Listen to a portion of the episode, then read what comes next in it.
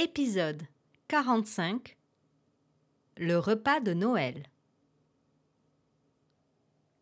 Situation Écouter et comprendre une rubrique sur le repas de Noël des Français. C'est l'heure de notre rubrique spéciale Noël et aujourd'hui, nous allons parler de gastronomie et de traditions culinaires. Et pour cela, nous accueillons notre chroniqueuse Charline. Bonjour Charline. Bonjour Claire. En effet, les fêtes de fin d'année approchent à grands pas et les Français sont en plein préparatif.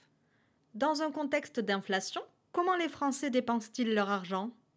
Même si le sentiment d'inquiétude dû à la hausse des prix reste bien présent, notamment en ce qui concerne l'alimentation, les Français ne semblent pas décidés à sacrifier leur fête de fin d'année.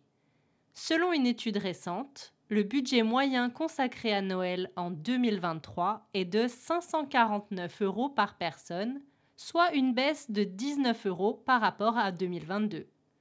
En tête des dépenses, on retrouve bien évidemment les cadeaux et le repas. En moyenne, les Français prévoient de dépenser 332 euros pour les cadeaux et 120 euros pour le repas. Pour ne pas dépasser le budget, certaines stratégies sont privilégiées, comme faire ses achats pendant les périodes promotionnelles ou faire des cadeaux uniquement aux enfants. Chez les jeunes, la tendance est également à l'achat de produits de seconde main. Le budget prévu pour le repas reste conséquent. Que vont manger les Français? Traditionnellement, Noël est l'occasion de se réunir en famille autour d'un repas chaleureux et copieux. Le foie gras, les huîtres, les escargots, le saumon fumé sont souvent au menu du repas de Noël.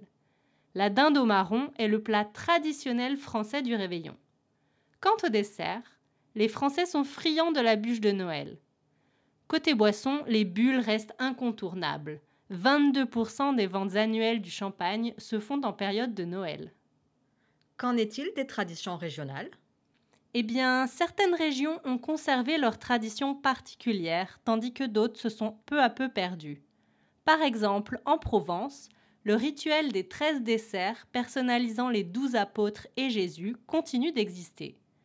On retrouve le traditionnel pain à l'huile d'olive aromatisé au zeste d'agrumes appelé pompe à l'huile, les confiseries et pâtisseries locales, comme par exemple les fameux calissons d'Aix, le nougat noir et blanc, et les fruits confits en pâte, frais et secs. Du côté de l'Alsace, la pâtisserie est reine depuis des siècles. Les petits gâteaux et sablés de toutes formes, les bredel, illustrent les thèmes et personnages de Noël. Autre spécialité, le manélé, ce petit pain au lait en forme de bonhomme que l'on offre à la Saint-Nicolas. Sans oublier le pain d'épices, parfumé avec de la cannelle, de la cardamome, des amandes et du miel. Tout ça ouvre l'appétit. Merci beaucoup, Charline.